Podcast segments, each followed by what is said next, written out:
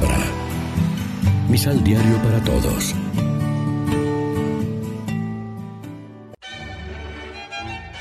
Proclamación del Santo Evangelio de nuestro Señor Jesucristo, según San Lucas.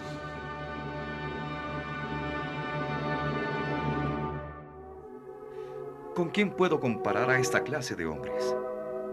¿A quién se parecen? Se parecen a esos niños que sentados en la plaza se quejan unos de otros. Les tocamos la flauta y ustedes no bailaron. Les entonamos canciones tristes y no lloraron.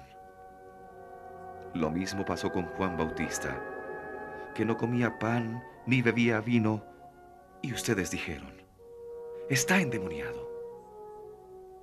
Luego viene el Hijo del Hombre que come y bebe, y ustedes dicen, es un glotón y un borracho, amigo de publicanos y de personas malas. Pero la sabiduría de Dios fue la que dispuso estas cosas, y los suyos la reconocieron. Lección Divina Amigos, ¿qué tal? Hoy es miércoles 20 de septiembre, la iglesia se viste de rojo para celebrar la memoria de los santos Andrés Quintaigón, presbítero, Pablo Chon Asang y compañeros mártires.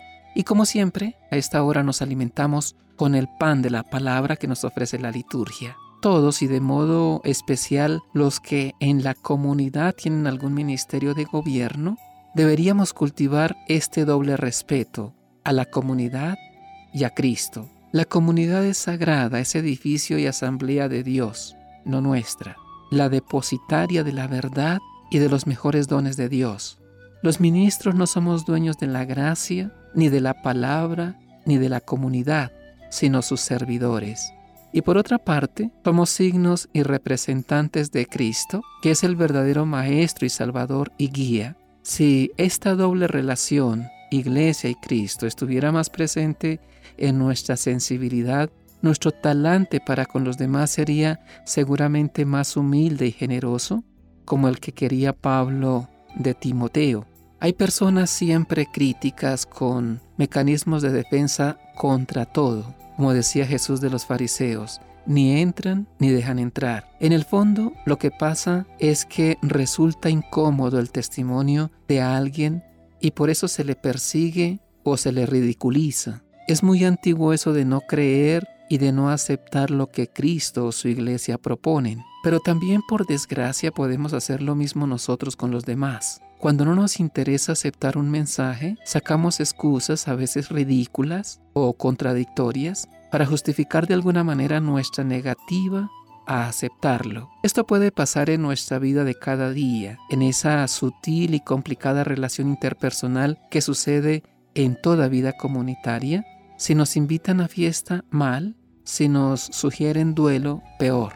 Podemos llegar a ser caprichosos en extremo en nuestras reacciones de cerrazón y sordera voluntaria, a veces por un instinto continuado de contradicción a lo que dicen los demás. Reflexionemos. ¿Qué excusas y pretextos buscamos para no comprometernos con Dios?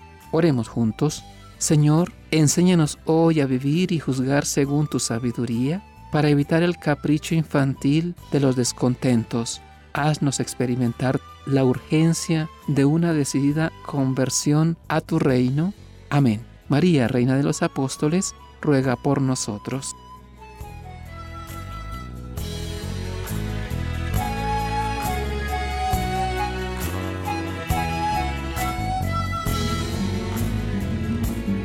Complementa los ocho pasos de la Alexio Divina adquiriendo el emisal Pan de la Palabra en Librería San Pablo o distribuidores. Más información www.sanpablo.co